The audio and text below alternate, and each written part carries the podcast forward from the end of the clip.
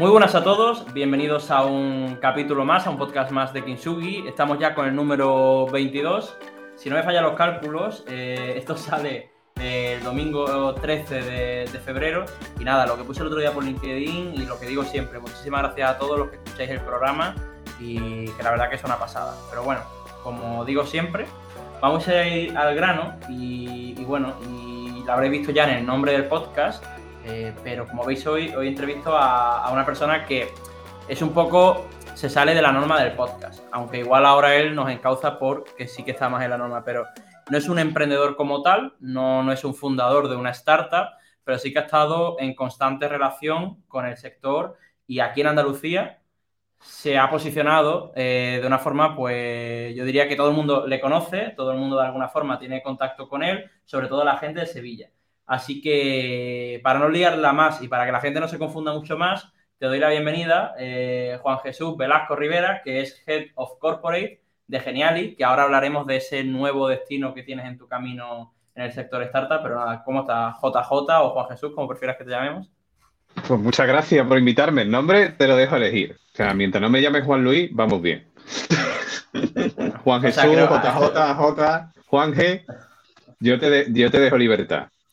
Nada, lo que te decía, bienvenido a este programa. Eh, con los emprendedores tengo mucho más claras las preguntas que, le, que, les tengo que hacer, aunque no las tengo claras porque creo que se nota con lo desastre que es este programa, que no están preparadas y que el programa es muy fluido, así que contigo veremos lo que sale. Igual sale un programa muy malo, no, no creo. Contigo creo que seguro sale un programa súper interesante y, y, te conocemos un poquito eh, qué es de ti, pero bueno, empezaría un poco haciendo la, la gran pregunta. Eh, ¿Cómo te describirías a ti mismo? ¿De dónde sales? ¿Quién es, quién es Juan Jesús Velasco? Está, pues en realidad parece simple la pregunta, pero luego no es tan fácil. ¿eh? Es complicada. Yo he mirado tu LinkedIn esta mañana antes de hacer todo esto y digo, hostia, tengo que hacer mucho scroll. Es decir, tengo que hacer mucho scroll aquí.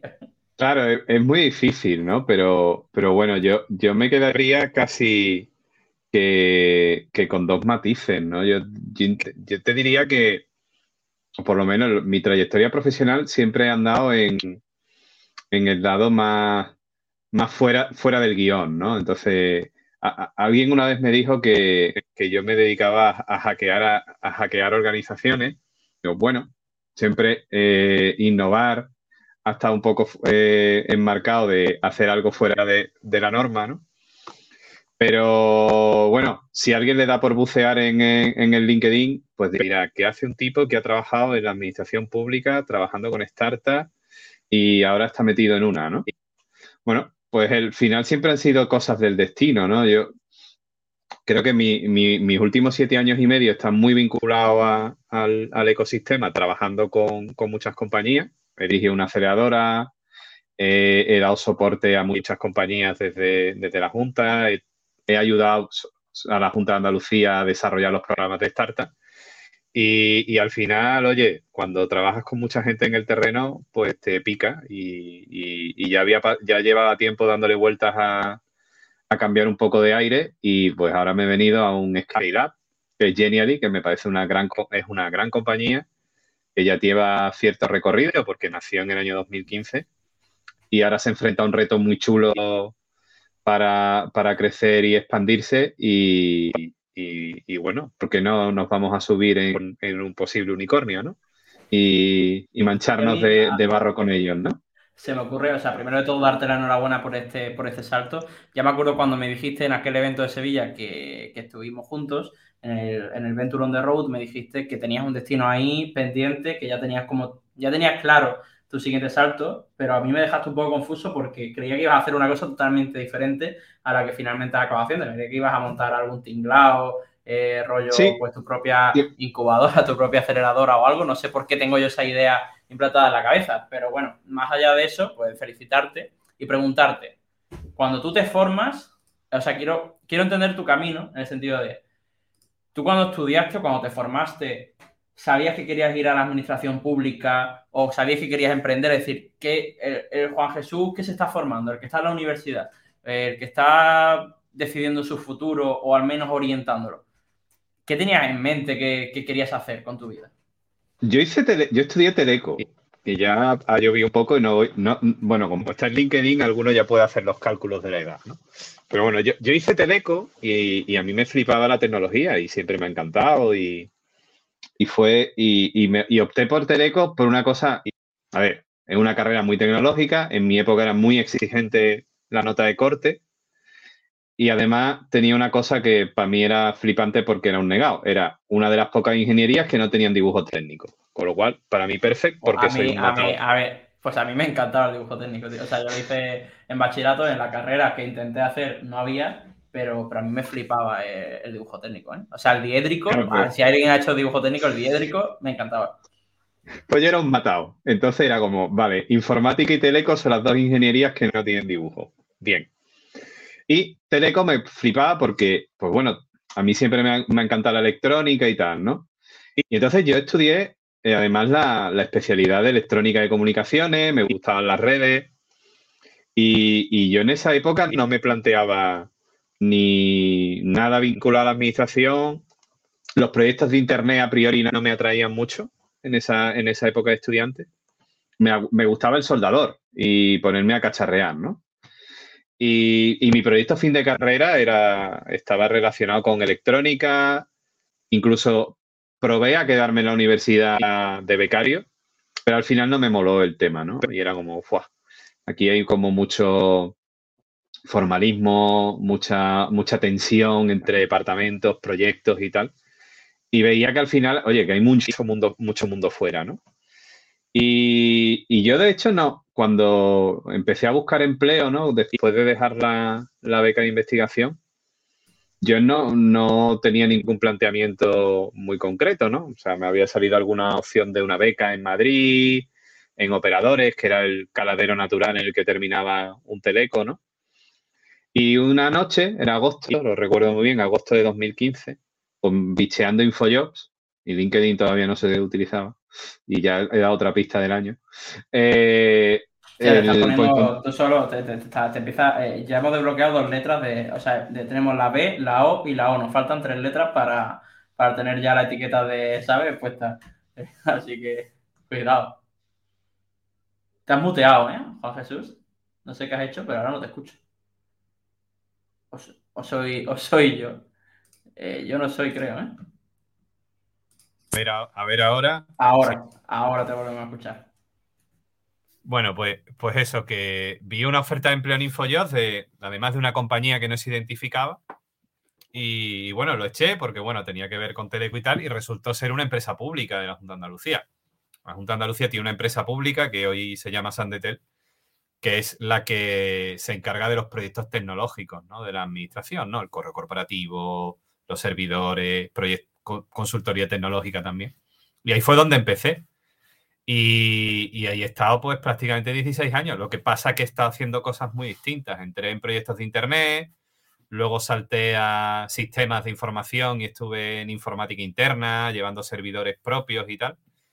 Y, y, luego salté al mundo de las startups y dirá, bueno, ¿y cómo alguien que estaba haciendo cosas con servidores acaba en las startups, ¿no? Y ahí viene por mi parte de mi parte nocturna, ¿no? O sea, en el año 2010 yo, empecé a escribir en mi blog en el año 2007 y en el año 2010 pues vi una oferta, vi también un anuncio en Twitter de Hipertextual, que era una red de blog, que sigue estando, de hecho, el... Sí, coño, Hipertextual es una... O sea, yo lo sigo mucho, yo creo que es un blog importante, o sea, yo lo, calificaría como importante. En esa época, pues había varios blogs verticalizados y luego se fusionaron en, una publicación única. Y, buscaban editores, ¿no? Para Vitelia, que era el vertical especializado en software y tal. Y era como, ah, pues yo escribo sobre software en mi blog y tal. Pues lo voy a probar, ¿no? Y mandé un par de artículos de prueba y ahí fue donde, y ahí empecé a escribir profesionalmente, ¿no? Y, en 2011, que ya empezaba yo a colaborar con Al 1040, ¿no? Que era el, blog insignia de, del grupo, se empezó a cubrir lo que estaba ocurriendo en el ecosistema de startups de España y Latinoamérica. ¿no? Y como también me interesaban mucho los, temas de empresa, pues fui uno de los que empezó a escribir sobre startups dentro de la, publicación. Y ahí fue un poco donde, donde empecé a meterme en el virus, ¿no? Entonces, cuando en el 14 empiezan a, arrancarse un poco los, programas de, apoyo a startups en, la propia Junta, pues alguien deslizó por ahí mi nombre de, oye, tenéis por ahí un flipado dentro de la casa que está enredando con servidores, que por las noches escribe de esto, ¿no? Y ha entrevistado a estas compañías. Hostia, pero entonces eh, eh, eh, el blog es Keulona, ¿no? O, como no sé cómo se pronuncia. Sí, ese, es el mío personal. En 2007 escribía de mil paridas, ¿no? Entre ellas software, ¿no? Pero luego es verdad que va muy de la mano de lo que he estado haciendo en cada momento, ¿no? O sea, en, en 2007 escribía de software. Cuando estaba colaborando en hipertextual, que ya escribía de empresa, ya empezaba a tocar cosas de empresa. Y cuando en 2014 aterrizo en el Cubo y en Andalucía Open Future, la línea editorial ya la volqué por completo a, a startups, ¿no? Que es la que infravalora, infravalora mucho el poder que tiene desarrollar contenido propio, ya sea en formato blog o formato podcast. O sea, porque yo imagino que tú muchas de las cosas, o sea, lo, he dicho al principio, tú eres una figura atípica porque si no me equivoco nunca has fundado una startup o al menos no lo he visto reflejado en tu... No, una startup no. Tuve una empresa, una empresa con un colega hace mil años, pero... Pero, ¿con, cuántas podemos, ¿con cuántas startups podríamos decir que has trabajado? Pues mira, de manera, de manera directa de trabajar con ellos de manera continua, pues bien todos los días o, unas sesiones muy continuas. Sí, con sprints y demás. Alrededor de 120 compañías. Que haya podido asesorar de alguna manera porque te hayan pedido feedback y tal, pues probablemente más de 500 empresas. Y para llegar a ese embudo, pues habría analizado más de 1.500 compañías en siete años y medio. Y, un poco, o sea, habrás visto una evolución, y aquí me gustaría ir haciendo preguntas que, que tengo que se me van ocurriendo para ti. Eh, ¿Habrás ido viendo una evolución de. porque todas, todas son andaluzas o has analizado startups de fuera de alguna forma? No, he trabajado con compañías de fuera de Andalucía también. O sea, al final he, podido. He tenido, he podido colaborar con programas de, aceleración, por, eh, por, ejemplo, el Cyber Security Venture de Incibe, el, Rising Up in Spain de ICEX, que al final es trabajar con compañías no españolas que quieren aterrizar en mm. España. Imagino que mucho, mucho aprendizaje que tienes sobre el ecosistema startup, mucho de lo que sabes lo habrás aprendido o bien trabajando en estas startups o bien escribiendo, ¿no? Es decir, a, lo mejor yo, yo, a mí me pasa, es decir, voy a escribir sobre notas convertibles y, ahí es donde empiezas a estudiar cómo funcionan las notas convertibles, ¿no? Un poco. Entonces entiendo que mucho de lo que sabes lo habrás aprendido a través de, esta, de, la herramienta que te da el blog, ¿no? Sí, pero yo te diría que las dos cosas se alimentan. Es decir, muchas de las cosas que escribo, y yo me parece que, casi te sale de manera natural, proviene de experiencias que has tenido. Es decir, yo me, te, empiezas a empapar sobre una cómo funciona una nota convertible porque te has topado con ese caso con alguna compañía con la que has trabajado y entonces dice, oye, pues yo de esto quiero rascar más porque, bueno, también esto ha tenido su boom, ¿no? Cuando empezó, empezó a ponerse de moda, ¿no? Dice, oye, pues de esto quiero empollar más, ¿no?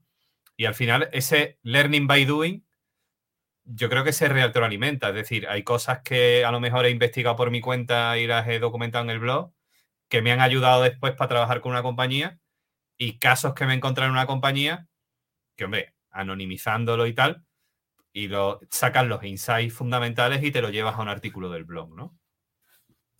Y eh, claro, es que a mí, o sea, tengo una, tengo una pregunta, pero no sé cómo, no sé cómo formularla porque soy así de. Pues tírala ahí, tírala. Es decir, la, la, pregunta es: eh, ¿en qué, o sea, quiero saber qué has hecho tú realmente? Es decir, ¿cómo calificarías tú tu papel con, porque has dicho antes, eh, la Junta Andalucía, la Administración Pública, además hace un montón de años, porque no es ni siquiera eh, eh, la legislatura actual, que sí que es verdad que están invirtiendo mucho dinero, están haciendo muchas cosas, pero en aquel momento, que no sé cuántas startups habría en España, alguien se dice la Junta Andalucía, vamos a hacer cosas con startups, vamos a fomentar el emprendimiento, y alguien piensa en ti, ¿no? Alguien de ahí, de esa mesa, dice, tío, tenéis un colgado que está escribiendo en un blog por las noches, acostándose a las tantas de la mañana para investigar sobre cosas de startups, que entiendo que es algo de lo que no se hablaba tanto anteriormente. Es decir, eh, cuando tú empezaste en Andalucía a trabajar en las startups, estamos hablando de que no había ni siquiera fondos prácticamente aquí en Andalucía, entiendo, no lo sé. ¿Cómo te encontraste tú el ecosistema andaluz cuando empezaste? Es la pregunta. He hecho una introducción muy tediosa igual, pero ¿qué te encontraste cuando, cuando te dieron esa responsabilidad? Mira, es una foto curiosa porque alguna vez hemos hecho esa retrospectiva y, por ejemplo, mm, miras informes europeos o, incluso informes nacionales y era muy raro encontrar algo de Andalucía. De hecho, Andalucía y principalmente Málaga y Sevilla han empezado a salir en los informes, por ejemplo, de ecosistemas a nivel Europa y a nivel nacional. Yo te diría que a partir de 2018. O sea, unos auténticos desconocidos. Antes de y curiosamente, antes de ayer. Y curiosamente, habíamos vivido casos de éxito, porque yo recuerdo haber escrito en hipertextual sobre la compra de Virus Total por Google o la compra de Indices por Intel, ¿no? Eh, que, fue una operación parecida que también ocurrió en Sevilla, ¿no? Que de ahí viene Pilar Manchón, que también ahora trabaja en Google, ¿no? Y entonces, ¿qué te encontrabas? Pues la verdad es que, que era curioso, ¿no? Porque ya existía, o sea, aunque no lo llamábamos startup, sí que había ciertas iniciativas de incubación, muy pequeña. Pues recuerdo el programa 50K de Fundación San Telmo. De hecho, de 50K salió Indicis, por ejemplo, ¿no? Eh, había algunos CADES de Andalucía Emprende especializados que también estaban, de, salían compañías interesantes. Había concursos en las universidades vinculados a, a spin-off. Pero nos faltaba cubrir el go-to-market, es decir, se incubaban buenas ideas, y llegaba un punto en que el programa terminaba y los founders tenían que decidir si se iban a Madrid, a Barcelona o Valencia a, dar el siguiente salto o guardaban la idea en un cajón, ¿no? Y ese gap era chungo, ¿no? Porque al final es, hay mucho talento aquí, se están impulsando iniciativas que pueden ser interesantes, pero se encuentran con un abismo, ¿no? Y ese fue el gap que empezamos a cubrir, tanto desde Andalucía Open Future como también desde el programa Minerva, ¿no? Oye, aquí hay un go-to-market que nadie está cubriendo, ¿no?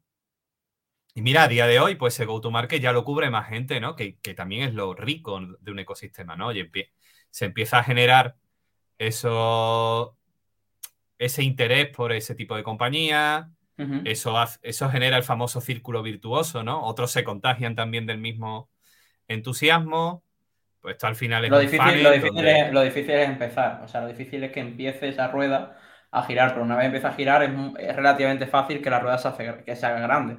También es muy fácil que la rueda se rompa y se partan dos. Sí. Eh, una época de crisis, por ejemplo, eh, eh, puede provocar que la rueda se, se, parta, se parta en dos. entonces, esta foto, esta foto de Andalucía, hostia, es que cómo dices que nacen actores como, por ejemplo, bueno, Andalucía Open Future, que desde cuándo lleva Andalucía Open Future eh, trabajando? septiembre del 14. Son muchos años ya, ¿eh? No sé qué decir, son, son, bastantes. y, el programa... Minerva nació como incubadora de startups en el 2012, luego como acelera, pasó a aceleradora en el 14 también, que fue un poco el movimiento que se hizo. Y, ahora tenemos todos esos actores, además han ido naciendo y han, ido llegando actores del exterior, como por ejemplo es... Eh, Demium, por ejemplo, en Málaga. Demium, exacto, que es donde yo he empezado y diría que es el, es, es el atractor de talento en Málaga, porque en Málaga sí que es verdad que tenemos la farola, pero la farola, como tú has dicho, es algo más de aceleración. A Demium viene la gente sin, sin tener ni puñetera idea de qué va a hacer, sabe que quiere emprender, pero no saben qué van a hacer. Y, de hecho la, la farola se ha convertido en el sitio al que la gente va después de Demium. por eh, ejemplo. Claro, también tienes compañías que nacen, por ejemplo, en el Polaris o en el concurso de, la Universidad de Málaga. Hay compañías que nacen en el concurso, por nosotros hemos tenido muchas compañías que venían del concurso de negocio de la Universidad de Sevilla también. Es decir, poco a poco la oferta de manera natural se va organizando, ¿no? Y a veces de manera espontánea, ¿no? Hay un hueco que más o menos se empieza a cubrir, las piezas van encajando, una compañía. Es una pregunta que no sé si que, perdona, que no sé si es complicada, no sé si cómo la va a responder porque acaba de salir de ahí. Eh, de hecho, o sea, quiero decir, eh, según LinkedIn, eh, fue hasta enero de 2022, o sea, fue hasta hace 10 días. ¿Consideras que esta evolución la Junta de Andalucía ha tenido un. Sea con el partido que sea, ¿eh? vamos a quitarnos colores de encima y demás, que eh, para que la gente que nos escucha que no, piense que estamos intentando tirarlo hacia ese lado. Eh, ¿Crees que la Junta de Andalucía ha jugado un papel necesario dentro de esta evolución? ¿O la región ya de por sí apuntaba maneras? Es decir, ¿cómo, ¿qué papel crees que ha tenido aquí la administración pública, tú, que la has liderado de alguna forma en ese sentido. Bueno, yo no te diría liderar, o sea, al final esto siempre es un trabajo de equipo, ¿no? Yo, yo creo, y, en esto quizás tenga sesgo, ¿no? Por, por, haber estado dentro, ¿no? Pero, mm, aunque las comparativas son odiosas, ¿no? Y, cuando lees muchas noticias sobre el, ecosistema nacional y tal, yo creo que cada ecosistema es particular, ¿no? Y uno tiene que tener en cuenta las condiciones de contexto, ¿no? Entonces, desde mi punto de vista, una región como Andalucía, yo creo que un motor, un motor tractor importante ha sido la administración, pero porque ha pues, se ha comido riesgo y me parece que además es el rol de las administraciones públicas, ¿no? Asumir riesgo y corregir fallos de mercado. Entonces, no había aceleradora y, y perdíamos talento porque se tenía que ir fuera, pues oye, hasta que han llegado otros actores privados o público-privados, ha sido la administración la que ha cubierto el fallo de mercado y es su función. Eh, ¿Hace falta movilizar capital riesgo? Pues oye, la, administración se convierte en limited partner de un fondo e inyecta dinero en un fondo para que ese fondo eh, dirija su inversión al territorio. Es que ese es su rol. Entonces, yo, he tenido muchos debates y a veces debates muy acalorados, afortunadamente debates de barra de bar, como decía un profesor mío, de estos que estás en, un networking y, puedes discutir, ¿no? Con cierto énfasis. De, defensores, ¿no? De, del, actor privado como, como único actor eh, admisible, ¿no? Para trabajar con empresas, ¿no? ¿No? Es, como, es como leerte el libro de Startup Communities de Brad ¿no? Que es un defensor puro de, de que las incubadoras y las aceleradoras y tal tienen que ser de iniciativa privada. Y tú dices, sí, sí, Brafel, yo te lo compro en 2022. Claro, pero cuando no existían, ¿qué pasa? Pero que, el Silicon Valley, en realidad, y el capital riesgo nace gracias a grandes compradores como DARPA, es decir, si la, si, si la industria de defensa en Estados Unidos no hubiera incentivado la investigación y esas espinos que nacieron porque había que comprar tecnología, pues a lo mejor eso no existiría. De hecho, muchas veces, yo creo, uno de mis libros de cabecera siempre ha sido Startup Nation, que habla tan precisamente del ecosistema de Israel, porque tú lo miras y es totalmente traccionado por el público. Es decir, el programa Yozma, que fue uno de los principales revulsivos del capital riesgo en Israel, es lo mismo que emula el Fondico a nivel nacional o, o, lo que ha hecho Andalucía, ¿no? Es decir, oye, voy a poner pasta en un fondo para que ese fondo, pues, junte mi dinero con el de otros e inviertan en el territorio. Y con esto le meto un acelerón al ecosistema. Entonces, dependerá de la edad que tenga tu ecosistema, necesitarás un impulsor público que se coma el riesgo, o cuando la etapa de puro riesgo ya esté cubierta, pues probablemente el, público se pueda empezar a retirar y el privado pueda ocupar la posición. Esa por lo menos mm. siempre ha sido mi, perspectiva, ¿no? Y, todo este sector público que ha tenido tanta importancia eh, para, para, Andalucía, ¿por qué decides? O sea, quiero decir, quiero entender, no sé hasta qué punto no puedes contar, pero ¿en qué punto piensas, quiero cambiar de aire, quiero irme a una startup? ¿O en qué momento alguien de genial y te dice, oye, JJ, que si algún día te lo planteas, aquí hay un hueco? Es decir, ¿por qué decides pegar este salto? Eh, ¿por qué? porque imagino que tu día a día habrá cambiado una barbaridad. Has pasado de trabajar para una empresa pública, para un grupo público, que es algo que mucha gente idealiza en España, como, como oye, ya tengo, tengo la vida hecha, y te vas a una startup que aunque Genial está traccionando de una forma brutal y, es uno de los candidatos a futuro unicornio en España, eh, no deja de ser una startup, con todos los riesgos que conlleva una startup en el día a día. Sí, pero, pero mira, yo creo que la, vida también son fases, ¿no? Y yo me lo he pasado súper bien ¿eh? en estos siete años y medio y, estoy muy orgulloso de lo que han de lo que se ha hecho. He aprendido una barbaridad y, me flipa, ¿no? Muchas de las, muchos de los hitos que están consiguiendo compañías que alguna vez me dejaron trabajar con ellos, ¿no? Que yo, que yo siempre lo planteo así, ¿no? Pero pero claro, al final la vida son ciclos, ¿no? Y dice, yo creo que aquí todo lo que podía aportar ya lo he hecho. Es decir, y, me apetece mm, cambiar de aires y pegar otro salto, pero ya no es solamente por hacer otra cosa, sino también como reto personal, ¿no? Entonces, dentro de los retos personales, pues, pues es verdad. Juan y Luis me tocaron a la puerta, nos conocemos de hace mucho tiempo y, me plantearon un reto que me flipaba. Entonces, como mira. ¿Te costó mucho tomar la decisión? ¿O cuando te plantearon el reto dijiste, esta es la mía, tengo que empezar a dejarlo todo listo para. O, no son decisiones. No son decisiones fáciles, al final son conversaciones que llevan su tiempo, ¿no? Pero yo creo que cada vez que hablábamos, lo tenía, yo por lo menos lo tenía más claro, ¿no? Que, me, que me apetecía, me apetecía irme al barro, ¿no? Pues además, mira, esto es el típico meme que circula por ahí, ¿no? Del, clip de la peli de, de, Mel Gibson, ¿no? De La Pasión, ¿no? De que sale Mel Gibson, sale Jim Caviezel totalmente maquillado, ¿no? Caracterizado como Jesucristo, todo sufriendo, ¿no? Y, el, y Mel Gibson dando instrucciones, ¿no? Dice, coach de emprendedores, emprendedor, ¿no? Pues dice, pues verdad, oye, me toca meterme en el fango, porque me, creo que, o sea, empecé como, yo, no soy periodista, entonces que me, que me perdonen los periodistas, pero bueno, alguien poder, no, no, voy a decir, no voy a utilizar la palabra. Empecé escribiendo sobre startups, no voy a decir que era periodista. Luego me pasé a trabajar con startups y ayudarlas. Digo, pues me parece que la siguiente evolución es meterme en una. Y ese, ese, ese más siempre lo he tenido en mi cabeza. Pues, pues, el siguiente es montar tu startup. Vale, pues será el siguiente paso. Pues, o sea, ¿por qué no? Claro, claro, eso quiere decir por qué no.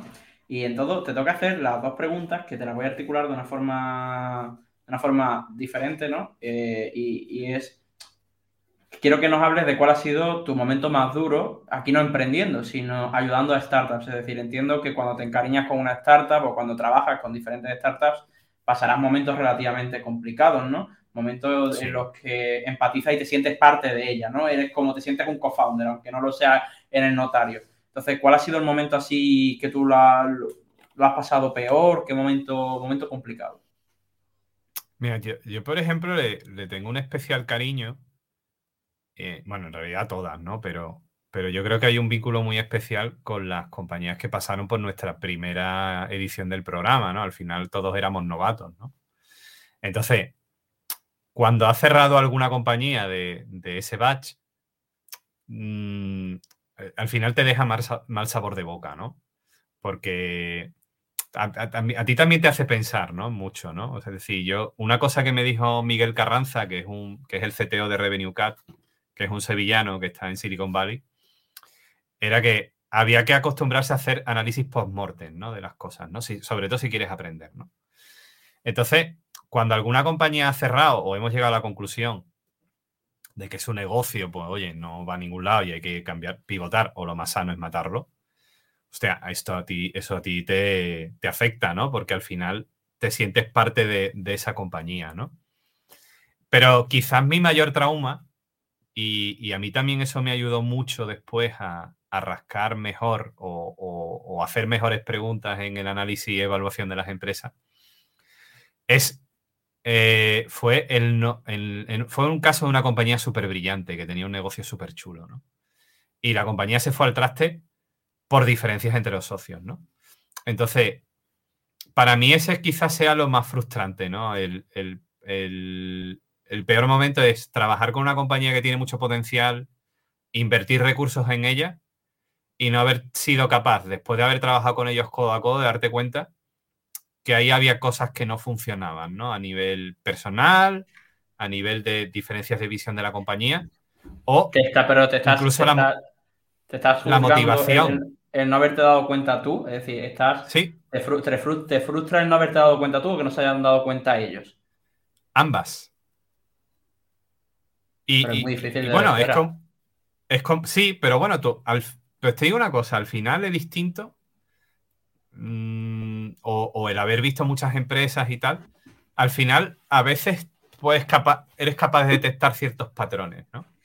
Entonces, claro, eh, sí, que te, sí que te ayudan ese tipo de cosas a, a aprender a detectar ciertas situaciones o hacer ciertas preguntas que permitan tensionar o, comprobar si hay algún problema interno dentro de la empresa. ¿no?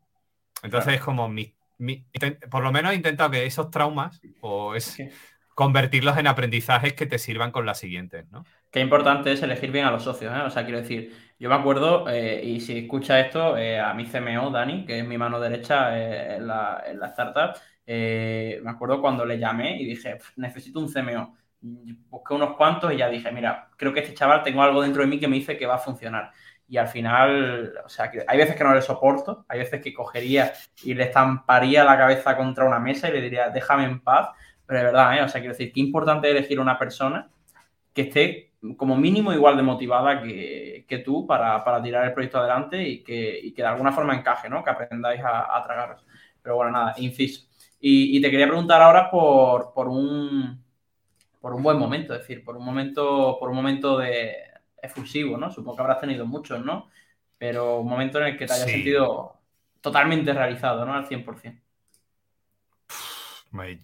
Yo te diría que creo que hay dos momentos clave, ¿no? O por lo menos cuando estás ayudando a una compañía.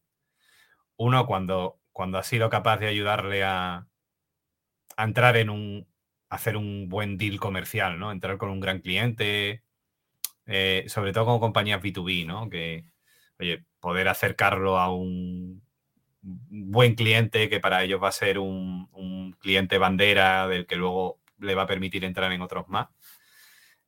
Eh, otro momento clave que vives casi como, como un auténtico fanboy es el lanzamiento comercial. Oye, el gran momento de la verdad, de vamos a darle al botón y salimos al aire. Y, luego hay otro que es muy bonito, ¿no? El, haber ayudado a una compañía a preparar su ronda y, cerrar la ronda. O sea, yo creo que los, tres momentos que has dicho de momentos de felicidad para ti han sido éxitos de terceros. O sea, quiero decir que te, bueno, pero es que... mucho. No, no digo esa malo, ¿eh? o sea, todo lo contrario. Pero bueno, es que también tienes que entender, y, y, eso se lo decíamos a las compañías el primer día. Mm, mi éxito son los vuestros. Entonces, si a ustedes os va bien, a mí me va bien. No, no, sí, me parece, me parece, súper. Si a vosotros os va mal, yo lo hago mal. Entonces, mm, es de terceros, pero porque esa era nuestra misión. Que no es ni mejor ni peor, ¿eh? O sea, pero que, normalmente aquí me hubiese esperado un momento de, ascenso de trabajo, un momento tal, o, por ejemplo este salto genial, y, pero nada, me ha parecido muy... llevo 10 días en Geniali y me lo estoy pasando como un auténtico enano. Es decir, lo que pasa es que, claro, acabo de entrar. Ahora mismo estoy, estoy intentando entender dónde guardan las cosas en la cocina, ¿no? Antes de ponerme a cocinar, estoy intentando saber dónde está todo para no, para no liar. Claro, pero... Pero, yo creo que a ser una época muy chula, ¿no? Me ha parecido muy chulo que, que, que tus grandes momentos, ¿no? Eh, hayan consistido en los triunfos de, de, la gente a la que has acompañado. Y entiendo que aunque te, o sea, aunque te vaya genial y vas a seguir con el ojo puesto a través de LinkedIn, a través de Twitter y vas a seguir celebrando los éxitos de, todas esas startups que, que, has, eh, que has acompañado de alguna forma, o de forma directa o de forma indirecta, ¿no? claro, tú míralo como, como, como, como un entrenador, ¿no? O sea, no, él no ha metido el gol, pero lo flipa en colores cuando su equipo gana, ¿no? Porque de alguna manera es partícipe de, de, del gol, ¿no? y, ahora, voy a decir una cosa muy old fashion, ¿no? Esto es el famoso gol de Iniesta, ¿no? En el, no sé si fue en la Eurocopa en el Mundial, porque yo no soy futbolero. en el Mundial, yo no soy futbolero, pero es en el Mundial, aquí se puede ganar mucho. hay cosas que hay que saber. Eh, pues, hay cosas que hay que saber porque eh, hay diferentes reuniones y negociaciones en las que sale el tema fútbol y tienes que saber las pautas básicas. Entonces, el gol de Iniesta en el Mundial. Pues ese gol de la historia, pues hombre, esto creo que fue Luis Aragonés, ¿no? O, era del Bosque el entrenador en esa época. Pues, pues, me da igual, O sea, sé lo, justo para, lo justo para poder hablar del tema. Ya está. Si fue el Mundial, probablemente fuera del Bosque, ¿no? Pero bueno, me da igual. Luego que nos lo diga alguien en algún comentario o lo que sea. Joder, pues al final es, tú te sientes un poco el, el mister, ¿no? del equipo, ¿no? Pues un poco va por ahí los tiros, ¿no? Qué bueno, tío. Pues nada, pues ha sido un programa bastante diferente. No, la gente dirá, hostia, pero este, porque las preguntas que le ha hecho son muy diferentes a las que le suele hacer a la gente.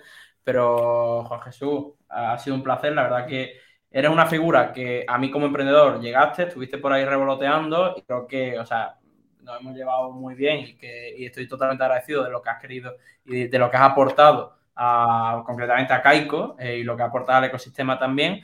Y, ahora te tengo que dar las gracias por venir al programa, por no dudar ni un segundo en, apuntarte a esto y, por echar este ratito aquí con nosotros. Nada, ti un placer, pero vamos, no vamos a asustar a los oyentes, porque no me he ido del barrio. Es decir, sigo en el barrio Startupero. De hecho, seguiré, seguiré colaborando con alguna compañía en plan advisor o, con alguna aceleradora. Y, ahora, pues nada, nos vemos todos en el fango. Desde... Sigues teniendo, sigues teniendo pendiente venir a uno de esos eventos que estamos empezando a montar. Sí, sí, tranquilo, tranquilo, que en breve, que en breve estoy por allí. Y, además, bueno, ya que ha salido el blog varias veces, vamos a invitar a la gente a que lo lea, ¿no? Claro, exacto, sí. Eh, no sé cómo lo pronuncias, pero, pero bueno, lo pondré en, lo pondré en la descripción del programa en, el Substack. Es keulona, keulona.es, pero bueno, como lo vas a escribir es más fácil que lo vean escrito a que lo deletreemos. Exacto. Yo un blog, que, siempre, siempre, me pones algo, me lo leo y lo comparto y, también te tengo que dar las gracias por poner este podcast en la recopilación que hiciste de, contenido a seguir. Sí, sí, además no estaba pactado ¿eh? esto. Es decir, está... Sí, no estaba pactado. Eh, digo, no, en la lista. Ha sido orgánico, ha sido orgánico totalmente. sí que te pasé, cuando empecé con el podcast, sí que hice eso de mandar el podcast a varias personas y digo, a él se lo tengo que pasar. Y te lo pasé a ti creo que cuando llevaba dos. Eh, sí, cierto. Y, te dije que me lo. Y, me los y, yo lo oigo cuando pues salgo, cuando salgo a andar, que es mi ratito de desconexión del ordenador que es algo también muy recomendable que hay que hacer. Exacto. Pues, pues nada, eso, JJ, lo dicho, muchísimas gracias por venir. Ha sido, ha sido de verdad un enorme placer que te pases por aquí eh, y muchísimas gracias por, lo que has hecho y por lo que estás haciendo por la, por la industria de eh, por la industria de startup y, nada, eso, que te quedas por el barrio. Me parece que nos estamos despidiendo, así que muchísimas gracias por venir al programa. Siempre es difícil cerrar ¿eh? los podcasts. Siempre me cuesta esto de cerrar. A ti, a ti por invitarme. O sea, yo me, parece de mucho valor lo que hace y, de hecho lo ponía en la reseña del, blog, ¿no? Me parece que era más que necesario voces sureñas a nivel nacional, porque creo que hay mucha más. O sea, parece que en España solo ocurren cosas en un triángulo llamado Madrid, Barcelona, Valencia. Y creo que hay mucho mundo y hay mucho talento en Andalucía y empresas muy chulas de las que, hay que mostrar, ¿no? Y de las que hay que, de las que, hay que presumir. Totalmente, totalmente. Pues nada, pues lo dicho, Juan Jesús, un abrazo y aquí cortamos la transmisión y a la audiencia. Muchísimas gracias por escucharnos y volvemos el domingo que viene con otro programa más. Un abrazo, Juan Jesús. Adiós.